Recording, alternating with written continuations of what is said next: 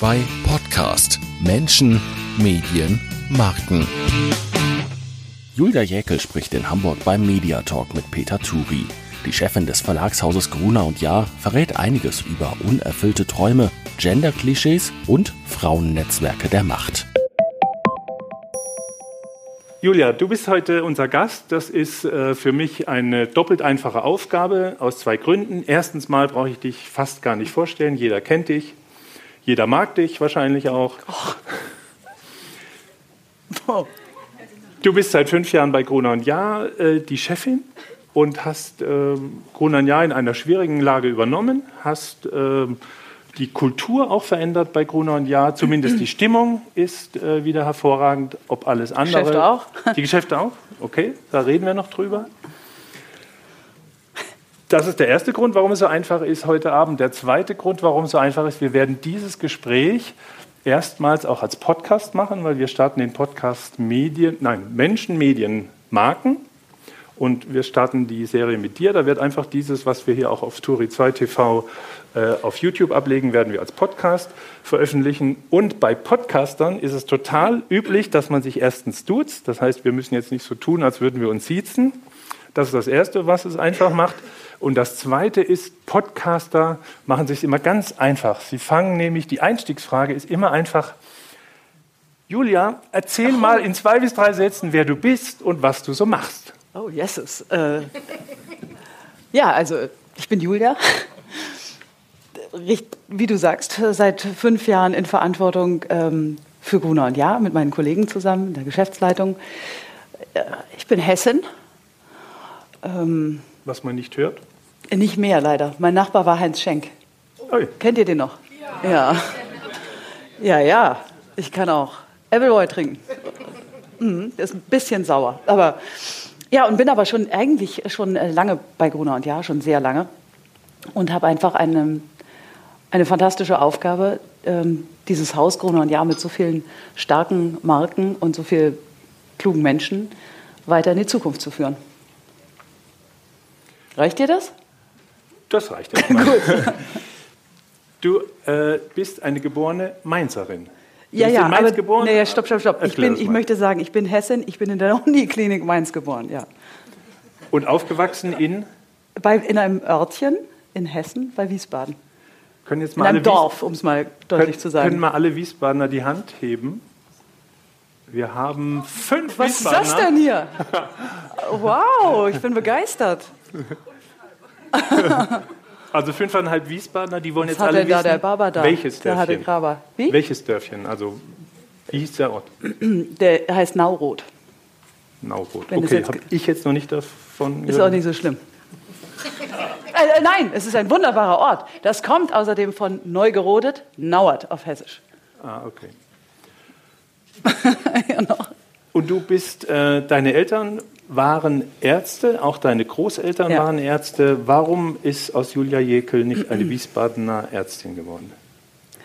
Ja, das ist richtig. Also meine Oma war schon, ähm, die hat in den 30er Jahren Medizin studiert, tatsächlich die ganze Familie. Und ähm, ich habe im Grunde das aus zwei Gründen nicht gemacht. Zum einen genau, weil ich die Sorge hatte, dass ich genau dann wissen würde, was aus meinem Leben werden würde, schon sehr früh. Und das fand ich irgendwie ein bisschen zu sehr vorherbestimmt. Und dann muss ich sagen, habe ich es an meiner Mutter ganz besonders erlebt. Die hat es wirklich geliebt, Wunden zu nähen. Also wirklich auch zuzupacken und so weiter. Und ich glaube wirklich, dass das eine Berufung sein muss. Ähm, und ähm, ich hatte einfach wirklich andere Interessen. Ich habe mich für Geschichte interessiert, für Politik interessiert ähm, und habe beschlossen, das zu tun, was mir Spaß macht. Und das haben auch meine Eltern zum Glück immer befördert. Und was war der erste Berufswunsch, an den du dich erinnern kannst? Das war jetzt in der vorstudentischen Zeit, würde ich sagen. Also der allererste äh, Berufswunsch, da erinnere ich mich jetzt im Kontext meiner Kinder wieder dran, das war wirklich Truckerfahrerin. Und zwar nicht LKW, sondern Trucker. Highway, Chrom, ja, und so. Hat nicht ganz gereicht, hat nicht geklappt. Nee, leider nicht. Ich habe mich damals für die Dinge interessiert, äh, eher für Jungsdinge interessiert in dem Alter. Hm.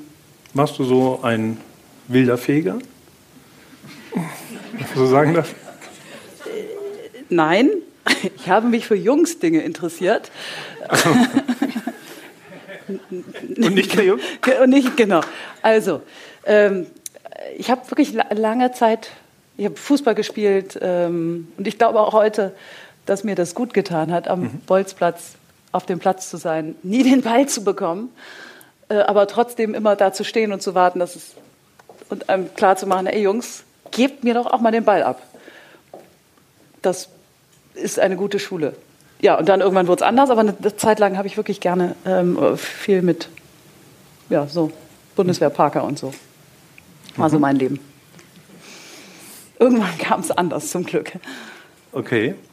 Äh, wir wollen ja heute drüber reden. Erstmal, was hat dich zu Jahr geführt? Was mhm. hast du da geändert? Wie siehst mhm. du den Weg von Jahr? Wie siehst mhm. du den Weg der Mediengesellschaft auch? Ist da alles so toll? Was siehst du kritisch an der Digitalisierung, an, mhm. dem, an der Entwicklung, die die Gesellschaft nimmt? Aber vorher kann ich dich leider nicht äh, davon entbinden, dass, wir, dass ich das fragen muss, was alle interessiert. Wenn man dich, hast du schon mal deinen Namen gegoogelt? Befürchte, das ist mir wohl mal widerfahren. Okay. Hast du es in letzter Zeit gemacht? Nee, lange nicht. Okay, also ich sag's dir.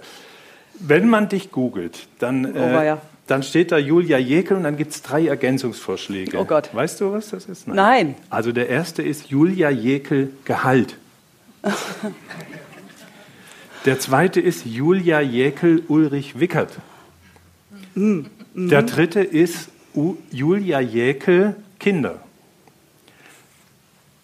Jetzt, jetzt kann ich, das mich, ja nicht. ich frage mich vor allen Dingen, wo das erste Ding hin verlinkt ist. Also die, die Links geben nicht so viel Antwort. Deswegen haben wir dich ja jetzt auch da. Wenn dir das, wenn du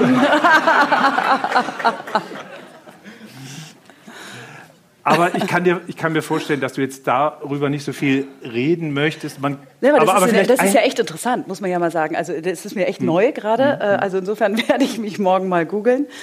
Ähm, äh, es hätte schlimmer kommen können. Es hätte ne? wirklich schlimmer kommen können, genau. Der eine hat da Bobbycar stehen oder sowas. Ähm, also, oder, ich habe Gehalt da stehen, wie das kommt, weiß ich nicht. Aber interessant ist ja wahrscheinlich, muss ich jetzt mal sagen, wird irgendwann mal, dass der eine oder andere sich mal gefragt haben, ich nehme an, im Kontext einer Berufung oder so. Ähm, ja, und schwupps landet das oben auf dem Index. Und dann wird das so eine Art Dauerbrenner. Logischerweise wird es angeboten, du klickst es auch an, Sie klicken es jetzt auch an und schwupps zementieren Sie damit in Wahrheit Realität. Oder wir schaffen damit eine gewisse Form von Realität. Äh, und äh, das, da sind wir ja gleich mitten in unseren Themen der digitalen Gesellschaft. Aber ich, ich gucke morgen mal nach. Aber ähm, wir könnten das Thema vielleicht relativ kurz abhandeln. Ich stelle dir jetzt eine Frage, du beantwortest sie mit Ja oder Nein. Äh, bist du, sind, ist Ulrich, Ulrich Wickert, ist Uli dein Mann und deine Kinder, sind die zufrieden, mit, sind, sind, die, also. sind die zufrieden mit deinem Gehalt? Bei das ist ja eine total interessante Frage. Du, du wirst, äh, äh, also ich würde sagen, keiner muss sich Sorgen machen. Gut. Damit ist das Thema, glaube ich, auch dann hoffentlich beendet. Gut, äh, also ich hätte jetzt noch gefragt, äh, wie läuft's zu Hause mit Uli und den Kindern? Äh, erzieht er sie schön? Hat er sie schon an französischen Weichkäse herangeführt? Ja, den gibt's, genau, den gibt es zum Frühstück, Frei, Weichkäse, Rohmilchkäse und zum Einschlafen Rotwein. Nicht? Nein. Nein, logischerweise, ich meine, das wird Sie alles nicht verwundern, dass wir uns einmal irgendwann vorgenommen haben, äh, nicht über unsere privaten Dinge zu reden und das werden wir auch weiter so handhaben. Sorry. Alles gut, ich äh, bin einverstanden damit. Ich hatte dich in dem Print-Interview noch eine Frage, eine, hatte dir eine Frage gestellt äh, mit einer und habe eine tolle Antwort darauf bekommen. Ich würde das gerne hier nochmal zitieren. Und zwar hatte ich dich gefragt, äh, Julia, wie schaffst du es, neben deinem Beruf noch zwei Kinder äh, großzuziehen? Wie stark hilft da dein Mann? Kannst du dich noch an deine Antwort erinnern? Willst du sie sagen? Ich nehme an, ich werde, also ich weiß es nicht mehr ganz genau, aber ich werde gesagt haben, so, sobald du diese Frage jedem anderen Mann stellst, ähm, bin ich gern bereit, darauf zu antworten. Und ich könnte heute noch ausweiten. Du hast Sohil Dastiari hier gehabt, meinen äh, lieben Kollegen und Chef von Territory. Ich glaube, Gabor Steingart war hier und ich könnte wetten, du hast nicht gefragt, Mensch, lieber Herr Steingart, kriegt es Ihre Frau zu Hause geregelt? Und insofern, ähm, ja. Julia, das stimmt, weil diese Frage hat mich auch, also die Antwort ja, auf die so. Frage hat mich überzeugt. Das ist so. Sagen so, ich habe mhm. grundsätzlich rede ich eigentlich gerne über das Thema Frauen, auch Frauen in Führung und so weiter. Und natürlich gehört auch dazu, wie kriegt man die Dinge hin. Aber gleichzeitig muss man eben auch, müssen wir uns vergegenwärtigen, wie sehr wir selbst in noch in so Gender-Klischees und sowas reinlaufen, ohne es zu merken. Und deshalb wirklich mache ich einfach darauf aufmerksam. Mhm. Wenn ich jetzt dir versprechen würde, dass in, nächst, in, jedem nächsten Interview, was ich führe, die Frage kommt, wie kriegen Sie es geregelt äh, zu Hause, würdest du dann eine Antwort Dann würde ich antworten, aber da musst du deutlich in Vorleistung gehen. Okay. Na gut, es war ein Versuch wert. Ja. ähm, war es denn in deinem Leben ein Vorteil oder ein Nachteil, eine Frau zu sein in deinem Berufsweg, in deinem Lebensweg? Du bleibst schön bei dem Thema, ne?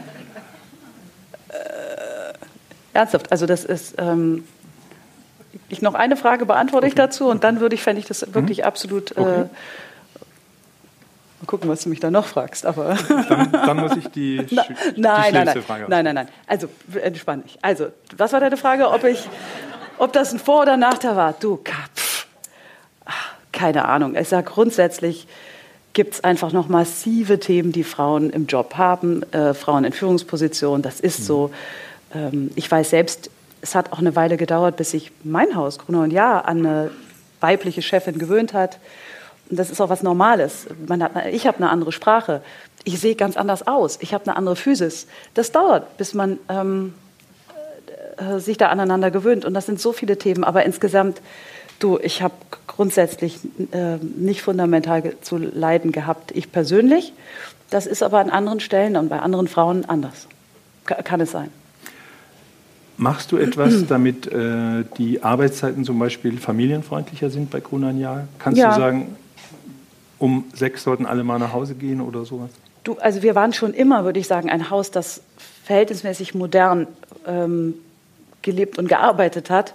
Und natürlich ist das, wenn du eine Frau in der Spitze hast, fühle ich mich auch verantwortlich dafür, dass wir ein Umfeld haben, in dem Menschen gut arbeiten können und auch die Dinge, also sowohl sehr gut Leistung erbringen können. Deshalb arbeiten wir zusammen.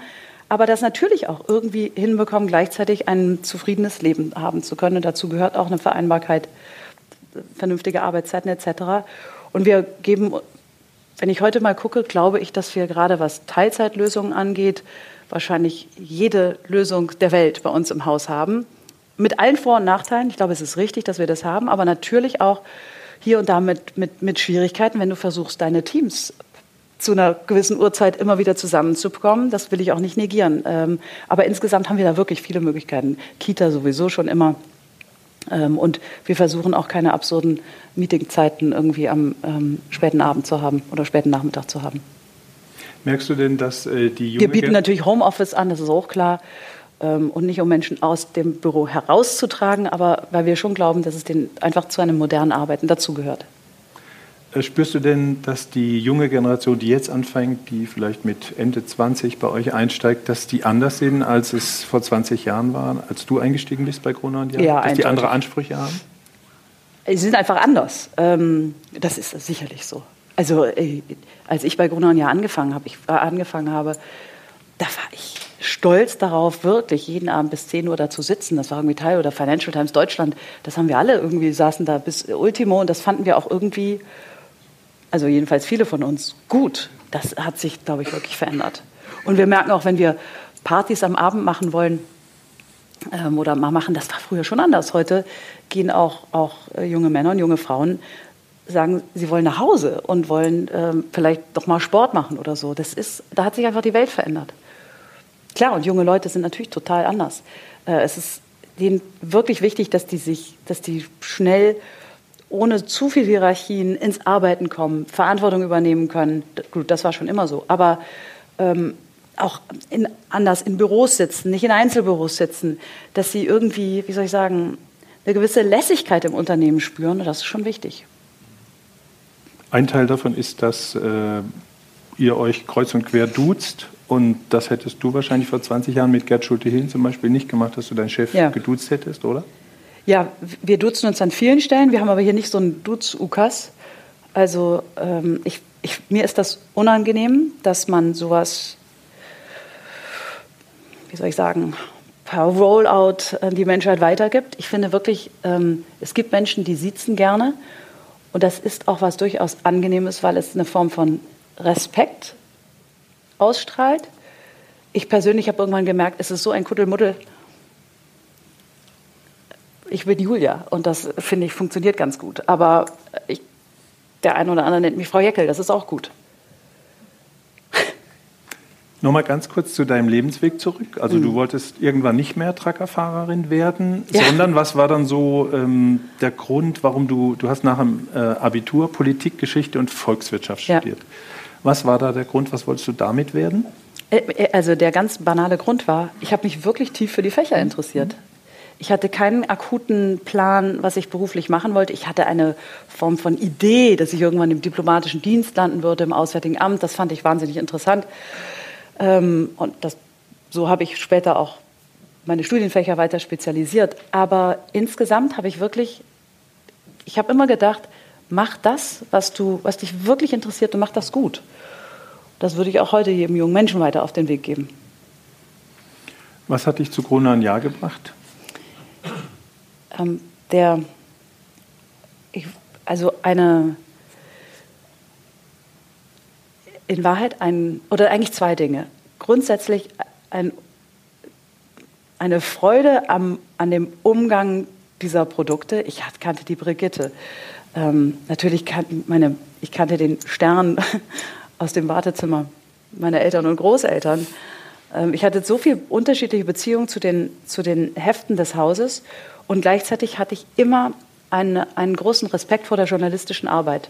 Und da mittun zu können, fand ich interessant. Ich mein erster Weg ging über Bertelsmann und ich habe bei Bertelsmann sehr schnell kapiert, dass das ein Haus ist, wo du Inhalt und Unternehmergeist miteinander verbinden konntest. Und äh, habe damals noch, das weiß ich noch, mich, mich oder mich hat fasziniert ein Lebensweg von einem Namen, den will ich jetzt gar nicht nennen, aber der war, wurde dann Chef des Siedler Verlages. Und er hat genau diese beiden Dinge miteinander verbunden. Und das dachte ich, wenn du das im Hause Bertelsmann und noch besser dann bei Gruner und Jahr machen kannst, wäre das etwas Wunderbares. Und so hat sich dann am Ende dann auch mein Leben entwickelt. Und wenn du äh, jetzt 20 Jahre Gruner und Jahr hinter dir hast, fünf Jahre davon an der Spitze, ähm, was hat sich da alles schon geändert und was willst du noch ändern bei Gruner und Jahr? Wo also bist glaube, du auf deinem Weg? Wie weit? Naja, also es war, als ich Gruner und Jahr übernommen habe, ähm, war ja nicht alles irgendwie schlecht. Im Gegenteil, wir hatten einfach starke Marken. Ähm, wir hatten Kolleginnen und Kollegen, die echt was drauf haben, ähm, die was können. Aber wir hatten definitiv Nachholbedarf im Digitalen. Wir hatten eine, eine, ein, ich sag mal, ein, ein kreatives Fundament, das konnten wir immer gut. Aber es war schon zu spüren, dass da wirklich mehr geht. Und ähm, dass, dort, dass dort eigentlich ein viel größeres Potenzial ist, was man soll ich sagen, fast wach küssen kann, was man, dem man einem Raum geben kann, ein größeres Gefäß geben kann. Und äh, sicherlich mussten wir auch hier und da einfach ein bisschen üben, Dinge effizienter zu machen, diesem Thema den Schrecken zu nehmen und dem einfach Teil von etwas sein zu lassen und eine gewisse Normalität zu bekommen. Aber insgesamt würde ich sagen, wenn ich heute einmal zurückgucke, ist diese Lust, die bei vielen Leuten da war, was anders zu machen, die haben wir gespürt und ähm, damit haben wir, glaube ich, ganz viel schon hinbekommen, aber da sind wir natürlich bei weitem noch nicht am Ende.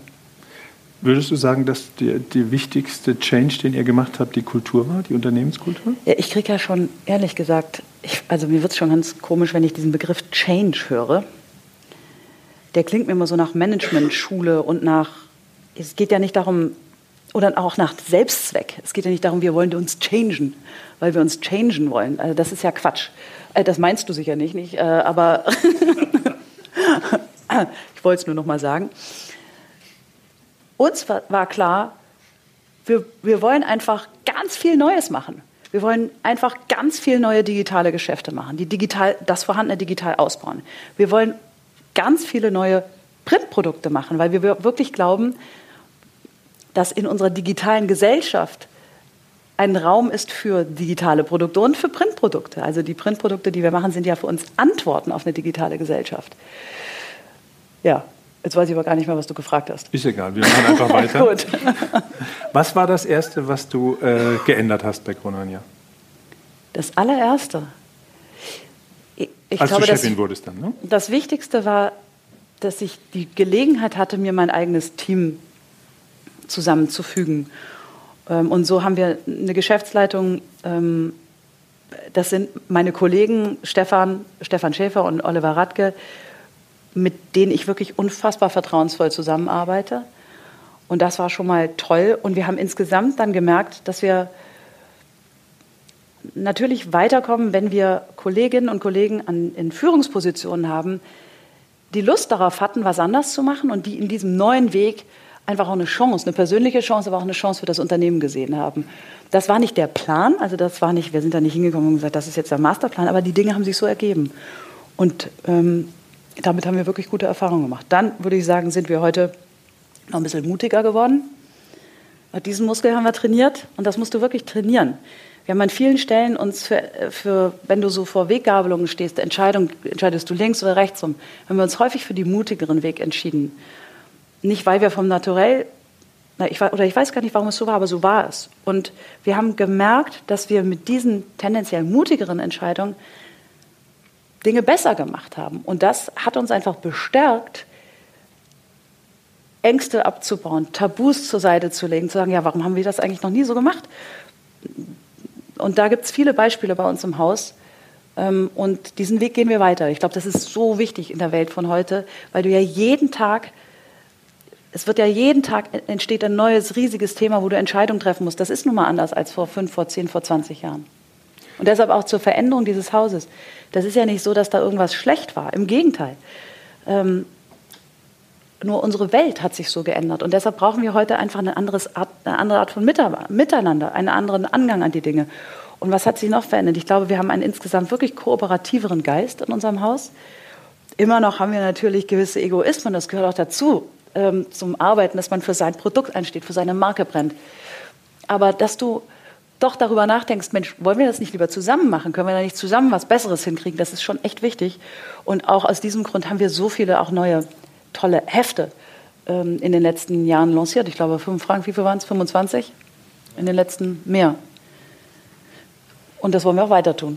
Wie viel von den 25 sind ein dauerhafter Erfolg? Wie ja. viel waren ein, ein schnell erkennbarer Misserfolg? Also, mit, also die, die, ich kann es in ganz genauen Zahlen nicht sagen, aber ich würde sagen, wahrscheinlich 20 waren Erfolge, würde ich jetzt mal sagen. So, ich will mich nicht genau darauf festnageln. Wir haben schon, weil wir einfach gelernt haben, die Dinge auch ein bisschen schlanker zu machen, dann hast du nicht von Anfang an eine solche Bürde ähm, von auch Anlaufverlusten sozusagen im Nacken, die dich einfach schwer machen und die dir dann auch Entscheidungen schwer machen, sondern wir haben die Dinge einfach ein bisschen leichter gemacht und das, diese Lässigkeit hat uns wirklich geholfen, aber wir haben auch echt Granatenflops hingelegt. Ähm, Sag mal ein. Frei, kann man sicherlich sagen, war ein echter Flop. Was war da der Fehler? Ihr habt ein wöchentliches äh, Frauenmagazin gemacht, was eher so auf der leichteren Seite äh, positioniert war. War das nicht die DNA von Krone und Jahr? Was war das? Was war, da wart ihr mutig, Ach, vielleicht waren, übermütig? Ja, das kann übermütig? wirklich sein, dass wir da vielleicht sogar ein bisschen übermütig waren. Wir haben auch unterschätzt, ähm, wie, äh, wie besorgt, vielleicht auch sogar aggressiv unsere Wettbewerber reagieren würden, weil wir in einen Markt reingegangen sind, wo wirklich viel Geld zu verdienen war. Und ähm, da hat sich ja Corona und Jahr, jahrelang vornehm zurückgehalten. Ich dachte, wieso eigentlich? Das können wir auch. Wir sind nicht irgendwie, nicht, warum eigentlich nicht? Ähm, und dann haben wir vielleicht noch hier und da ein paar Fehler gemacht, aber diese, dieses, dieses Erleben dieses Magazins war für unser Haus total wichtig. Mhm. Weil wir weil jeder gemerkt hat, die trauen sich was. Da ging es auch wirklich um, es war ein, großes Projekt. Und weil wir aber auch dann damit wirklich versucht haben, echt offen umzugehen. Wir haben darüber im Haus gesprochen, hm, wir haben es versucht, wirklich nicht unter den Teppich zu kehren. Ich weiß noch, mein Kollege Stefan Schäfer hat, glaube ich, irgendwann ein Interview gesagt, wisst ihr was, wir haben nicht nur den Ball ins Ausgespielt, sondern richtig ins Ausgespielt. weil nicht nur wir selbst mussten uns dran gewöhnen. Wenn du mutig bist, wenn du was Neues machen willst, musst du halt auch mal einen Flop leisten. Und das mussten wir lernen, aber es muss auch die Menschen, die uns kommentieren, sozusagen, ihr Medienjournalisten, muss, mussten wir ja auch noch mal daran führen. Und insgesamt haben wir mit dieser Erfahrung, eigentlich haben wir die Botschaft ins Haus gesendet, wisst ihr was? Da haben wir jetzt daneben gelegen, gelegen aber wir würden uns immer wieder was Großes trauen. Mhm. Das ist nichts, was wir deshalb nicht nochmal machen würden. Vielleicht würden wir es ein bisschen anders machen, aber die Grundidee, sich Dinge anzugucken, wo man sagt, warum haben wir das früher nicht gemacht? Es gibt keine Scheu vor irgendwas. Und das, das war wichtig für uns im Haus. Wirklich wichtig. Ich möchte fast sagen, es war ein Schlüssel im Moment. Wenn man so, ja, klingt so komisch, aber wenn man so die Entwicklung anguckt, es gab so ein paar solcher Momente und das war wirklich bedeutend. Aber das Gefühl von außen betrachtet ist, dass ihr sozusagen äh, in diesem Massenmarkt kein gutes Händchen hattet und dass ihr jetzt euch auch spezialisiert auf die Spezialitäten, dass ihr in immer kleinere Nischen reingeht. Ist das ein falscher Eindruck? Ja, ja, das okay. ist ein, ja ich, ich glaube, das ist ein falscher Eindruck. Sagen wir so, wir sind ja schon immer irgendwie in den Segmenten unterwegs, wo wir in, in bedeutenden Segmenten unterwegs, wo wir wirklich auch Marktführer sind. Im Frauenbereich, ähm, im Foodbereich. Ich habe gerade wieder eine Marktforschung gesehen, die Marke Chefkoch. Ihr könnt euch gar nicht vorstellen, wie groß und auch wie die Wahrnehmung von Chefkoch groß ist, also im Foodbereich. Ähm, ich sehe den Kollegen Schaper da hinten, im Wissensbereich mit Geo und den Geo-Ablegern und National Geographic. Ähm, was haben wir denn noch alles? Äh, Living-Bereich, im Parenting-Bereich. Also das ist ja alles keine Nischen. Ähm, natürlich mit dem Stern. Gerade heute wieder gesehen in einer Studie, der Stern ist wirklich die bekannteste Printmedienmarke in Deutschland. Ähm, also, das ist nun alles nicht Nische. Und auch die Dinge, die wir jetzt machen, gerade übermorgen lancieren wir das neue Magazin Guido. Und das ist nun auch nicht Nische. Äh, Im Gegenteil, einer der populärsten Fernsehprotagonisten ähm, in Deutschland. Trotzdem ist es richtig, dass wir einen Weg gefunden haben, auch auf, ich sag mal, feinere Interessen, und darauf spielst du ja an, einzugehen. Ähm, und äh, das machen wir gerne und das können wir inzwischen echt gut. Lass uns mal das Beispiel Guido nehmen. Wie rechnet mhm. ihr das? Ähm, wie plant ihr da? Wie oft, äh, wen soll das erreichen? Wie oft? Wer soll da Anzeigen schalten? Was baut ihr für eine Community? Ja. Was wollt ihr da erreichen das, mit Guido? Also Guido ist für uns, also Guido ist, ich bin mal gespannt, wie es jetzt weiterlaufen wird, aber wir haben sowas noch nie erlebt. Wir haben schon bevor das Heft erscheint, ich glaube 800 Abos äh, von Menschen und gerade hat mir die Chefredakteurin Brigitte Huber erzählt, die unsere Brigitte Chefredakteurin ist, die sich aber eben auch um dieses Heft kümmert. Sie hat ein E-Mail bekommen von einem Mann, der ihr gesagt hat, sie, er möchte bitte das allererste Abo von Guido für seine Frau haben. Da sind also, da, da ist irgendein besonderer Geist umweht dieses Projekt, so will ich es mal sagen. Aber wir machen das heute eben zum Teil mit Profis aus unserem Haus. Ähm, das können wir einfach echt gut. Und das macht auch vielen Kolleginnen, in diesem Fall machen wirklich viele aus dem Brigitte-Kosmos mit, die haben einfach Lust drauf, sich auszuprobieren, auf was Neues, ähm, was Neues zu schaffen.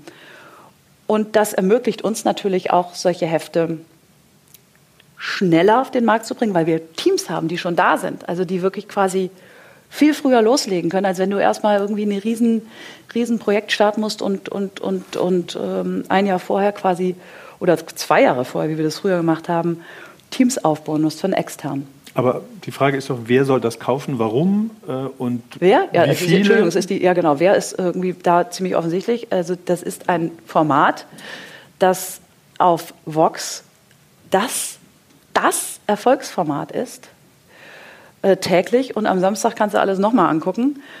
Das ist also gigantisch. Und dahinter verbirgt sich ja noch eine ganz grundlegende Idee. Vielleicht hole ich mal kurz ein bisschen aus. Wir nennen das inzwischen Persönlichkeitsmagazine. Im Grunde haben wir eine, bei Grunon ja eine Gattung geschaffen. Und dahinter verbirgt sich ja eine, mit dem Erfolg von Barbara ein, ein, im Grunde zwei Aspekte in unserer Gesellschaft. Das eine ist diese Tendenz nach Subjektivierung, Personalisierung. Das kennen alle aus dem Netz, von Influencern. Es kennen aber in Wahrheit auch alle, die mit Fernsehen zu tun haben. Anne Will, äh, Markus Lanz und so weiter. Überall gibt es Protagonisten, die ihre eigenen Sendungen haben inzwischen. Mhm. Nur wir, also und andererseits gibt es eine weitere Sehnsucht nach Substanz in unserer wilden, diffusen digitalen Welt. Also nach reeller, guter, glaubwürdiger Information. Das ist was, was Gruner und Jahr immer gut konnte. Und diese beiden Trends haben wir quasi miteinander verbunden. Und daraus ist inzwischen wirklich eine ganze Gattung, ein Genre ähm, entstanden.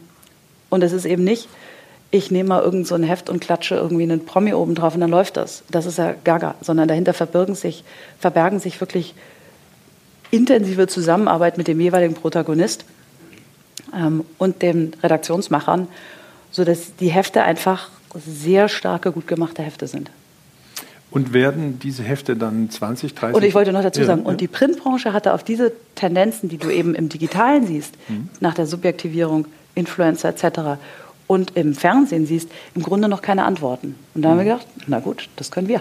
Und ihr habt das jetzt als Erfolgsschiene äh, erkannt und macht ein Magazin nach dem anderen. Demnächst Julia, das Magazin für den Erfolg genau. äh, für im Management. Ja, weißt du, Peter, das ist keine, Wie? ja genau, es, ähm, es, ist, das ist ja keine Masche äh, oder irgendein kleiner Marketingtrend, sondern es ist eine grundsätzliche Entwicklung unserer Gesellschaft, worauf mhm. wir Antworten geben. Das ist ja unsere Aufgabe bei Gruner und Jahr.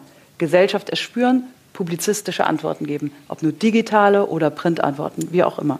Das heißt, du würdest sagen, es ist ein Megatrend, dass die Menschen Vorbilder suchen, Orientierungspositionen. Ja, absolut. Ich meine, bitte, Person. jetzt können wir ausholen. Gucken wir uns die Politik an. Gucken wir uns die Grünen an. Gerade was, ähm, was äh, äh, Herr Habeck erreicht durch einfach schlicht einen anderen Angang, eine andere Sprache, vielleicht ein bisschen näher dran sein an den Leuten. Ähm, in Frankreich zumindest die Bewegung rund um Macron und umgedreht, hier will ich jetzt gar nicht weiter, das wird alles aufgezeichnet. Ne? Aber noch, es gibt ja andere Parteien, denen es da vielleicht gerade dran fehlt. Das ist, da ist unsere Welt heute anders. Das kann wir jetzt, ähm, da können wir traurig drüber sein oder, oder uns drüber freuen, aber es ist so. Und wir müssen uns damit auseinandersetzen. Was sind die richtigen Antworten darauf? Wir machen aber auch noch anderes, ohne Persönlichkeit sozusagen drumherum. Okay, also ihr setzt auf den Trend. Und vielleicht noch da eins okay. dazu, Entschuldigung. Dadurch passiert ja auch was. Es kommen ja Menschen zu uns, die mit uns zusammenarbeiten wollen. Ich nehme mal den Fall von Joko Winterscheid. Ähm, die Entstehungsgeschichte lasse ich mal beiseite. Oder genauso, ähm, genauso ein Eckart von Hirschhausen. Das sind ja Menschen, die haben ja unfassbare Abspielkanäle. Also Reichweite haben die wirklich genug, via Fernsehen ähm, etc., digital und so weiter. Und trotzdem sagen sie, ich habe Lust, mit denen zusammen, genauso auch Barbara, ein Heft zu machen, weil es irgendwie was anderes ist, äh, mit einem, wenn du es in der Hand halten kannst, wenn du dich, wenn du eintauchen kannst. Ähm, das, ja, und insofern kommt auch eins zum anderen. Es hat sich doch herumgesprochen, dass wir das ganz gut machen. Und wenn du noch vielleicht kann ich noch mal anknüpfen an das, was du eingangs gefragt hast. Was hat sich kulturell, was ist uns wichtig? Es ist echt wichtig, dass wenn du zu Gruner und Jahr kommst, du weißt, das sind Leute, die sind anständig, die sind gerade, die sind verlässlich und die sind gut drauf. Mit denen kannst du gute Sachen aushacken, mit denen kannst du wild denken und mit denen kannst du Sachen ausprobieren. Und wenn sich das rumspricht, das hat sich bei dem einen oder anderen rumgesprochen, kommt auch eins zum anderen und es entstehen einfach neue Opportunitäten. Also es nicken schon mal ein paar, das ist schon mal gut. Von denen, die hier nicken, sind auch einige äh, auf der PR-Seite. Also Sie, Sie sind hier für Marken. Sie überlegen sich auch, wie ist die Zukunft unserer Öffentlichkeitsarbeit, unserer Werbung. Äh, würdest du sagen, dass die auch sehr stark diesen Personalisierungstrend sehen müssen? Oder was ist der große Trend für, für Marken? Äh, dass sie Content-Marketing machen müssen, dass Geschichten erzählt werden müssen statt herkömmlicher PR, herkömmlicher Werbung, ja. Storytelling, dann also ich glaube, die Personalisierung ist auf jeden Fall eine, ein, ein, ein Trend, mit dem Sie alle ja dann, wenn Sie aus der Branche kommen, sicher zu tun haben. Gleichzeitig glaube ich aber weiterhin, dass es ein, gerade in der digitalen Welt eine gewisse Sehnsucht nach Substanz gibt. Dass die Leute doch zunehmend, zumindest gewisse Art von Leuten, müde werden, einfach oberflächlich, äh, äh, wie soll ich sagen, oberflächliche Verkaufsstories zu hören und ein großes Sensorium entwickelt haben, zu verstehen, was ist was ist richtig und was ist falsch. Und äh, sich nicht an der Nase herumführen lassen wollen. Und das, äh, ja, glaube ich, ist wirklich ein, ein, etwas, womit wir uns als Branche weiter beschäftigen müssen.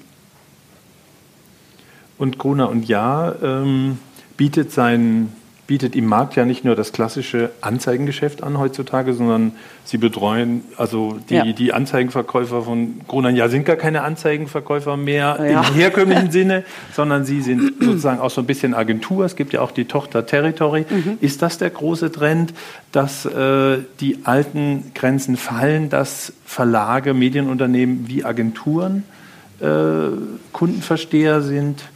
Wie siehst du da den Trend? Also schon immer ist es die Aufgabe eines Verlages, wenn du mit deinem Anzeigenkunden in Kontakt gehst oder Werbekunden in Kontakt bist, ihn zu verstehen und ihm Lösungen anzubieten. Das war schon immer irgendwie der Angang unserer Kollegen ähm, bei AMS. Das hat sich im Grunde nicht verändert. Aber richtig ist, dass wir natürlich mit Territory ähm, eine inzwischen wirklich riesige Agentur aufgebaut haben, 1000 Mitarbeiter. Ähm, und wir sind der, die zweitgrößte Agentur in Deutschland inzwischen. Das äh, überrascht vielleicht den einen oder anderen. Und da bieten wir ja aber zuallererst Kundenkommunikation an, also Kommunikation, Inhalte, Geschichten im Auftrage des Kunden. Das ist was ganz anderes als das, was wir in dem klassisch journalistischen Bereich am Baumball machen. Wie integriert ihr digital? Was ist für euch digital? Gehört digital überall dazu oder gibt es auch Marken, nee. wo, wo digital weiterhin nicht so zentral ist? Ja, wir haben irgendwann für uns entschieden, wir müssen nicht für jeden alles machen. Es gibt einfach äh, Marken, ähm, die, die, die brauchen, keine, die brauchen kein, keine Website oder kein mobiles Angebot. Äh, die müssen vielleicht social präsent sein, aber die leben viel stärker über das Printprodukt. Ich würde jetzt mal sagen, ich sehe da hinten Eva Bauch, nicht, dass ich was Falsches sage, aber ähm, Beef ist so ein Fall, wo man sagt, okay, du brauchst jetzt keine fette Website dafür, äh, sondern du willst das Heft in die, in, in die Hand nehmen. Und dann gibt es einfach Themen, wo du genau weißt, da ist die Digitalität essentiell. Im Bereich im Kontext Eltern. Ähm, also wenn sich junge Mütter informieren wollen darüber, wie geht das eigentlich mit dem Stillen oder was, was, was, naja, wie auch immer. Äh, denn klar, wartet man heute nicht mehr sechs Monate, bis das äh, entsprechende Thema äh, in dem Heft dann ist, sondern dann musst du natürlich State of the Art digital haben. Und dann gibt es auch wiederum solche Unternehmungen bei uns, die sind sowas von straight digital, ähm, und die schönste Geschichte ist bei uns da im Moment sicherlich im Haus auch äh, die Story rund um AppLike. Eine, eine Company, die wir vor zwei Jahren gegründet haben und inzwischen wirklich ähm, äh, wirtschaftlich extrem erfolgreich sind und die 80 Prozent ihres Geschäftes äh, mit dem Sitz in der Schanze im Moment äh, in den USA und im Ausland machen, überwiegend in den USA. Und das ähm, ist eine Company, die wir selbst gegründet haben und die ist, äh, hat natürlich überhaupt keinen Marken, traditionellen Markenhintergrund unseres Hauses. Das gibt es auch. Und das macht im Grunde die Komplexität unserer Aufgabe aus, das auch zu erklären, dem eine Umhüllung zu geben. Aber ich glaube, das macht es am Ende dann auch besonders. Bist du selbst sehr digital? Ich bin beides. Ich glaube ehrlich gesagt, dass die Menschheit oder der Mensch per se eine Neigung hat, beides zu sein, so wie ich unsere Gesellschaft im Moment äh, empfinde. Also einerseits die totale Digitalität, ich habe gerade gestern Abend wieder da rumgesessen und dachte, habe ich eigentlich nicht mehr alle Tassen im Schrank, habe versucht, einen Klingelton auf mein Handy runterzuladen, habe bestimmt eine Stunde damit verbracht. Für deine Kinder? Ja, ich, ich will jetzt nicht zu sehr ausholen, aber denke, was mache ich denn hier eigentlich? Und man wird ganz nervös äh, und wirklich verplempert irgendwie seine Zeit. Und gleichzeitig macht es auch total viel Spaß. Ich habe den Klingelton immer noch nicht drauf. ähm, äh, aber also das ist ja eine Form von Digitalität, die eigentlich auch Lust macht. Ähm, und klar, ich bin total digital. Ich lese irgendwie, ich, ich, ja, ich lese ganz viel auf dem iPhone, die New York Times und sowas. So, und gleichzeitig hast du, die, hast du den gegenteiligen Tendenz, dass die Leute Dinge erleben wollen, dass sie reell sein wollen.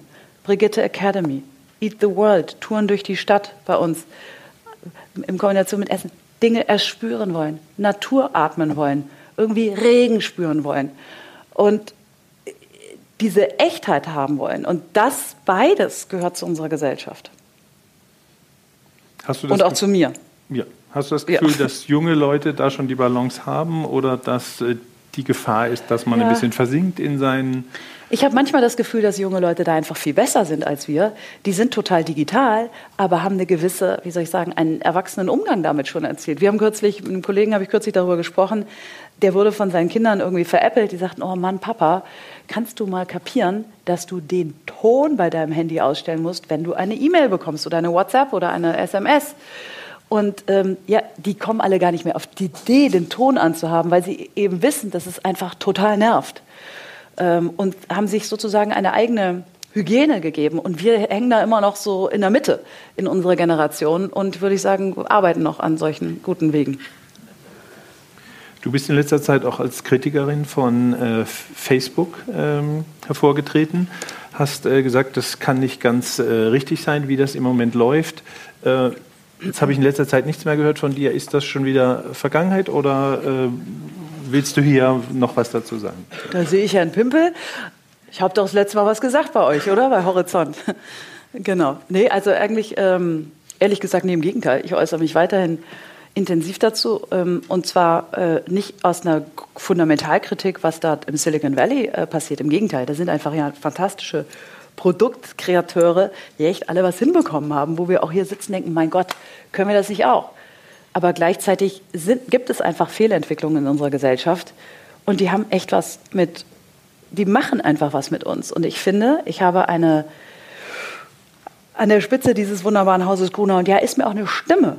Ähm, wie soll ich sagen, oder habe ich eine, eine, einen Raum bekommen, geliehen bekommen, eine gewisse ja, Einfluss geliehen bekommen, den ich einfach auch nutzen möchte, auf Fehlentwicklungen dieser Gesellschaft hinzuweisen. Und ich meine, wir haben heute gerade, jetzt mal ehrlich, wir sitzen hier zusammen und lesen gerade das ganze Zeug über Herrn Khashoggi.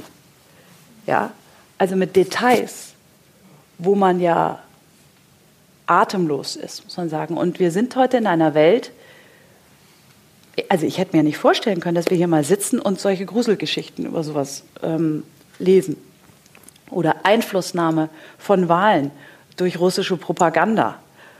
Oder Situationen, wo Mark Zuckerberg vor der Bundestagswahl kurz mal sagt, hey, we've been working to ensure the integrity of the German elections. Wir haben als Facebook kurz mal daran gearbeitet, dass die deutschen Bundestagswahlen integer und ordentlich ablaufen. Sagt, hä? Wie? Ein Unternehmer aus Amerika ähm, ähm, nicht öffentlich gewählte Institution. Also das sind Dinge, wo man zumindest, finde ich, darauf aufmerksam machen muss. Und da versuche ich, das führt jetzt vielleicht heute Abend hier zu weit, aber den einen oder anderen daran zu erinnern, dass wir alle an der Spitze von Unternehmen oder in Verantwortung eben Verantwortung haben, auch abseits des unmittelbaren Wirkens meines Unternehmens. Da hast du ja auch appelliert an Marken, hier sind ja, ja. einige Vertreter davon, Marken, dass sie, dass sie ihr Werbegeld doch bitte auch so einsetzen sollen, dass die Demokratie erhalten wird, dass keine äh, Filterblasen gefüttert werden. Äh, da war so die Reaktion, die, ich, die man so wahrgenommen hat, Nee, wir wollen, wir gucken auf Effizienz bei unserem Werbegeld. Hast du da zurückrudern müssen oder nee, im, greifst du da weiter an? Im Gegenteil, ehrlich gesagt, ich habe da viel, viele positive Reaktionen drauf bekommen und es ist wirklich eine Debatte entstanden, äh, die eben dem einen oder anderen Medium auch weiter verfolgt wird. Und das finde ich absolut gut. Ähm, und ich möchte ja nicht, dass das irgendwie nach Naivität oder Romantik oder Charity oder sowas klingt. Darum geht es überhaupt gar nicht. Wir sind ja selbst Partner der großen Plattformen. Wir sind selbst in Interaktion mit Facebook und es ist wirklich äh, absurd zu glauben, dass es dort gar keine Verbindung gibt. Nein, mir geht es nur darum, wir verspüren an vielen Ecken eine wirklich irrationale Überhöhung, ähm, in diesem Fall von Facebook. Und da versuche ich nur den einen oder anderen Kunden einfach dran zu ändern, hey, denk doch vielleicht noch zweimal darüber nach, was eigentlich passiert, wenn du quasi alles dort ähm, hinpackst an deinen Werbegeldern und, und, und aber gleichzeitig dich irgendwie darüber beschwerst, dass es in unserer Gesellschaft ähm, perspektivisch die Rolle von gutem Journalismus abnimmt und irgendwie die Qualität vermeintlich abnehme, etc. etc. Und das eine hat mit dem anderen eben was zu tun. Und ich rede ja hier über Dinge, die nicht nur im Unmittelbaren passieren, sondern insbesondere gucke ich auf eine Welt in fünf Jahren, in zehn Jahren. Und ich habe wirklich keine Lust, dass irgendjemand mir mal sagt, oder meine Kinder mir wirklich mal sagen, sag mal, warum hast du eigentlich nicht mit dem einen oder anderen darüber gesprochen? Was ist denn deine Befürchtung, was passieren könnte? Jetzt kommen wir, wollen wir darüber, in Kürze, in also in vorletzte Frage. Wir machen dann den. Oh, naja, in, es hat sich in unserer sprechen wir einfach nur mal für Deutschland, das reicht ja, eine Art von Sekundäröffentlichkeit gebildet. Per se ist es nichts Schlimmes, wenn die klassischen Medien angegriffen werden, wenn es eine Demokratisierung von Medien gibt. Das ist total okay. Damit müssen wir umgehen. That's life. Aber sagen wir mal so, dass Vermittlung von Politik überwiegend inzwischen über obskure Anbieter wie, naja, ja, nee, wir können es ja aussprechen. RT Deutsch, russische Propaganda. Epoch Times, dahinter verbirgt, nehmen wir es mal vorsichtig, Falun Gong Na, eine chinesische Sekte. Ähm, und brutal rechtsradikale Anbieter. Ich rede nicht über konservative Anbieter, ich rede über rechtsradikale Anbieter. Wenn du alle Untersuchungen, die wir machen, siehst du, wie bedeutend im Moment das in unserer Gesellschaft ist. Und dann wundern wir uns über Wahlausgänge äh, etc. etc. Und das ist etwas, wo wir einfach, finde ich, wirklich genauer hingucken müssen, ohne Schaum vorm Mund. Ähm, aber wir sollten Dinge transparent machen. Das ist mir wirklich wichtig. Oder? Ja.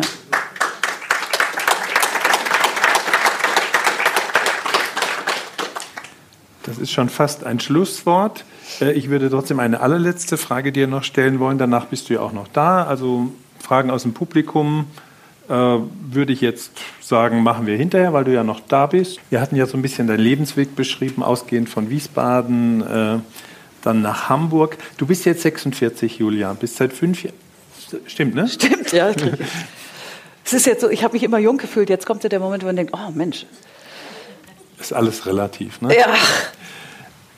Du, hast jetzt, äh, du bist jetzt fünf Jahre Chefin von Grunonia, hast noch einen Arbeitsvertrag für die nächsten fünf Jahre. Wenn der rum ist, bist du 51. Immer noch unfassbar jung aus meiner Sicht. Ich bin 57, fange jeden Tag noch oder jedes Jahr noch was Neues an, demnächst Podcast. Ähm, wenn du dann 51 bist, willst du dann vielleicht doch nochmal Truckerfahrerin werden? das mit dem Truckerfahrer, da muss ich tatsächlich nochmal drüber nachdenken. Ich glaube aber, das wird es nicht mehr werden. Äh, aber ich habe in meinem ganzen Leben eigentlich nie so gedacht, was man wirklich, was ich in fünf oder sonst was Jahren mache. Ich kann nur jetzt sagen, ich habe eine so unfassbar aufregende Aufgabe, muss ich wirklich sagen, mit so viel Vielfalt und ehrlich gesagt mit so viel, ich finde auch, ich möchte fast sagen, Bedeutung. Ich gehe jeden Tag ins Büro mit dem Gefühl, dass man, dass wir dass ich an einer guten Sache arbeite. Ich muss das mal so sagen. Und das ist für unsere Mitarbeiterinnen und Mitarbeiter des Hauses echt wichtig. Bei allem, wir, was wir machen, irgendwie versuchen wir einfach gut, um im weiteren Sinne guten Journalismus in die Zukunft zu führen. Und deshalb, da gucke ich echt dann jetzt nicht, ob das um fünf Jahre, sechs Jahre, vier Jahre, acht Jahre ist. Das ist irgendwie nicht mein Gedanke, sondern ich glaube wirklich, dass wir dort ziemlich lang gucken sollten. Okay, dann mache ich noch eine allerletzte Frage. Äh, du bist sehr äh, engagiert äh, in der Politik, auch äh, klarzumachen, dass es in eine bestimmte Richtung gehen sollte, nicht zu viel Macht für Facebook zum Beispiel. Wäre es da nicht naheliegend, dass du die Stimme erhebst, auch im Verband der deutschen Zeitschriftenverleger VDZ, da seid ihr ausgetreten vor zwei Jahren, wäre, ist da vielleicht irgendwann mal der Zeitpunkt für eine Rückkehr, dass du dich da mehr engagierst wieder? Ach, also irgendwie ist dieses Kapitel jetzt erstmal, das ja wirklich irgendwie ein bisschen ähm, turbulent damals war, für uns ist das jetzt einfach erstmal abgeschlossen. Ähm, und ich glaube, alle Gemüter haben sich beruhigt. Und ähm, wir haben einen Weg gefunden oder Wege gefunden, die Dinge, die uns wirklich wichtig sind, dem eine Öffentlichkeit zu geben und Einfluss zu geben. Wir sind aber in einem guten Miteinander und mal gucken, wie es so weitergeht. Okay, ich sehe, da hinten sitzt Alexander von Reibnitz. Äh, es ist noch ein langer Abend vor uns. Vielleicht äh, gibt es da auch noch vertiefte Gespräche. Ich bedanke mich, dass äh, Sie alle zugehört haben und freue mich, dass wir jetzt erstens was zu essen und zu trinken kriegen. Und wer Lust hat, äh, kann hier auch eines von diesen schönen Büchern mitgeben als Erinnerung an den tollen Sommer 2018. Er hat sich ja eine Frage nicht getraut zu stellen. Das hatte er mir nämlich irgendwann gesagt. Er wollte mich fragen, er hat sich eine Frauenfrage. Nämlich? Welche? Zu Liz Mohn, Angela Merkel und so. Er hat nämlich eine unfassbare Fantasie. Er glaubt nämlich, Soll das ist eine Art. Ja, stell sie nochmal. Sie also ist so gut. lustig. Gut, gut. Wenn, wenn du danach verlangst. Ich fand sie so lustig. Also die Frage war, als du vor fünf Jahren, äh, du hattest halt das Thema Frauen ein bisschen Ja, kurz halten wollen vorhin, sonst wäre es noch gekommen, deswegen habe ich es ausgelassen. Und ich hatte dich auch ein bisschen davor gewarnt, dass ich sie eigentlich stellen wollte. Also die Frage ist, im Jahr, äh, also vor fünf Jahren, äh, 2013, äh, war es da, als du Chefin wurdest von Gruner und Jahr, hat da Angela Merkel zu Liz Mohn gesagt, Die Julia muss es machen. Also gibt ist das nicht eine lustige Frage? Ich fand die Frage so ulkig. Gibt es weibliche Netzwerke der Macht? Und wenn nicht, brauchen wir sie. Lustig, oder? Hat bestimmt gedacht. Und danach haben die beiden das noch mit Ursula von der Leyen diskutiert und haben genau. dann bei Friede Springer angerufen und dann die Sache klar gemacht. So, super, oder? So, so genau so ist es. Männer und es ist vor, ne? absolut, ich finde das so super, dass es jetzt so Männerfantasien gibt. I love it. Mhm.